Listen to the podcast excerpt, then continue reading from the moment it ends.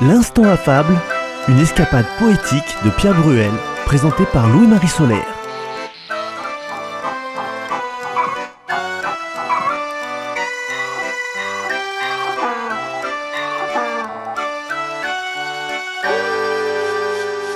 Dans la fable d'aujourd'hui, il est question d'un personnage qui boite. C'est un jardinier qui boite, qui boite, qui boite et qui boit. Popo padou, Certains disent que s'il boite, s'il boite, c'est parce qu'il boit. popo padou. Et moi, quoi qu'il en soit, aussitôt que les gens le voient, on s'aperçoit que c'est un bois et on remarque comme il boite du premier jour du mois jusqu'au tout dernier jour du mois. Oh, mes amis, c'est fou ce que cet homme boit.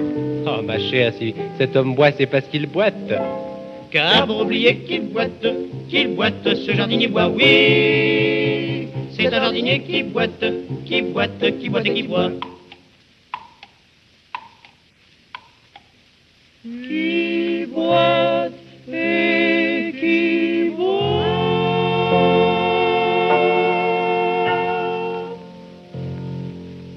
Ésope, le premier animal est un âne.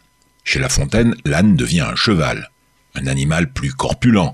Si le loup parvient à le tuer, il aura d'autant plus à manger. Chez Ésope, le titre de la fable était L'âne faisant semblant de boiter. De même qu'il y a une meilleure façon de marcher, il y a une meilleure façon de boiter. Il y a ceux qui boitent mal et ceux qui boitent bien. Un roi d'Espagne ou bien de France, ayant un corps, un corps au pied, c'était au pied gauche, je pense, il boitait à faire pitié. Les gens de cour, espèce à droite, s'appliquèrent à l'imiter, et qui de gauche, qui de droite, ils se mirent tous à boiter. On vit bientôt le bénéfice que cette mode rapportait, et de l'antichambre à l'office, tout le monde boitait, boitait. Survint un seigneur de province, ignorant son nouveau métier, vint à passer devant le prince, ferme et droit comme un peuplier. Tout le monde se mit à rire, excepté le roi qui tout bas murmura Monsieur, dire? Je vois que vous ne boitez pas. Sire, quelle erreur est la vôtre? Je suis criblé de corvoyer. Si je marche plus droit qu'un autre, c'est que je boite des deux pieds. Dans cette fable, l'âne prétend souffrir d'une apostume, c'est-à-dire un abcès, une tumeur sous le pied. Va-t-il falloir voir l'arboriste, l'herboriste ou l'apothicaire?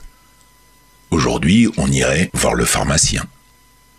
Les médicaments sous forme de plantes, de fleurs, on les appelait les simples. Tu me serais hoc, tu serais à moi, c'est une allusion à un jeu de cartes où l'on dit hoc en jetant sur le tapis les cartes qui font gagner.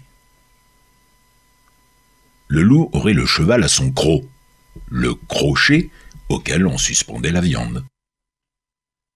C'est Jean-Laurent Cochet qui va nous dire cette fable.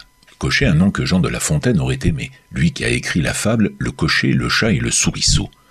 Au théâtre, Jean-Laurent Cochet, c'est plus de 150 mises en scène et plus de 300 rôles. Il est, pour l'art de dire des vers, le professeur de Fabrice Lucchini, Gérard Depardieu et Daniel Auteuil. Au cinéma, il a notamment joué dans Force Sagan et 1000 milliards de dollars. C'est lui qui nous dit cette fable. Il s'agit d'un enregistrement introuvable, ni dans le commerce, ni sur la toile. La fable commence à la fin de l'hiver, au début du printemps. Écoutez bien comment nous le dit le poète. Le cheval et le loup. Un certain loup dans la saison que les tièdes zéphyrs ont l'herbe rajeunie et que les animaux quittent tous la maison pour s'en aller chercher leur vie. Un loup, dis-je, au sortir des rigueurs de l'hiver, aperçut un cheval qu'on avait mis au vert. Je laisse à penser quelle joie, bonne chasse, dit-il, qu'il aurait à son croc. Et que n'es-tu mouton, car tu me serais hoc, au lieu qu'il faut ruser pour avoir cette proie. Rusons donc. Ainsi dit, il vient à pas compter, se dit écolier d'Hippocrate, qu'il connaît les vertus et les propriétés de tous les simples de ses prés, qu'il sait guérir sans qu'il se flatte toutes sortes de maux, si donc coursier voulait ne point celer sa maladie, lui, loup, Gratis le guérirait, car le voir en cette prairie, paître ainsi sans être lié, témoignait quelque mal.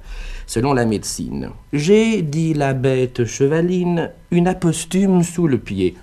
Mon fils, dit le docteur, il n'est point de parti susceptible de tant de mots. J'ai l'honneur de servir nos seigneurs les chevaux et fais aussi la chirurgie. Mon galant ne songeait qu'à bien prendre son temps afin de happer son malade, l'autre, qui s'en doutait, lui lâche une ruade qui vous lui met en marmelade les mandibules et les dents. C'est bien fait, dit le loup en soi-même fort triste. Chacun à son métier doit toujours s'attacher. Tu veux faire ici l'arboriste et ne fut jamais que boucher.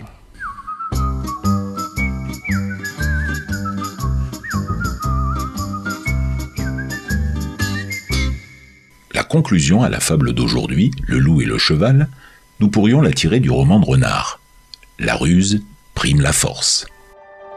L'instant à fable, une émission écrite par Pierre Bruel, réalisée par Francky Guéret et présentée par Louis-Marie Solaire. La prochaine fois, nous vous proposerons une autre fable, toujours de La Fontaine, même heure, même endroit.